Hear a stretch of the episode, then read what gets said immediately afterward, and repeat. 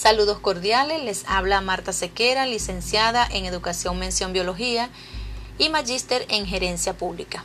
Les voy a hablar de los riesgos biológicos relacionados con enfermedades oftalmológicas, los cuales se diagnostican por la presencia de microorganismos.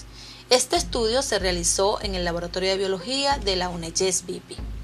Los microorganismos son seres vivos que solo pueden ser vistos a través de un microscopio. Dentro de ellos podemos encontrar virus, bacterias, parásitos y hongos. En cuanto a su estructura, los microorganismos son unicelulares y suelen ser los responsables de que algunos alimentos se estropeen, provocando graves enfermedades. Los agentes infecciosos o biológicos pueden transmitirse por contacto con material contaminado o con líquidos o secreciones corporales, como por ejemplo el virus de la inmunodeficiencia humana, VIH, el virus de la hepatitis BC y bacilos de la tuberculosis. Los ojos pueden infectarse con bacterias, hongos o virus, cuyas infecciones pueden ocurrir en distintas partes del ojo y afectar solo un ojo o ambos.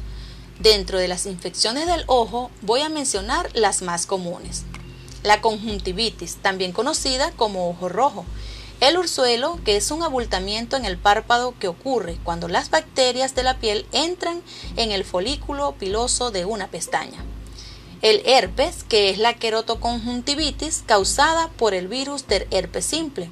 Este suele afectar únicamente a la superficie del globo ocular, pero a veces se acompaña de lesiones en forma de vesículas en la piel.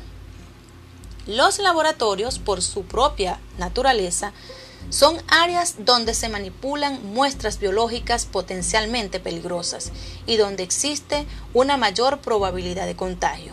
Es por ello que las infecciones adquiridas por el personal del laboratorio ponen de manifiesto la importancia no sólo de las que se producen de forma accidental, sino de las que deben se deben a la manipulación diaria de muestras potencialmente peligrosas, así como el uso de instrumentos y equipos que no reciben la esterilización y mantenimiento adecuado.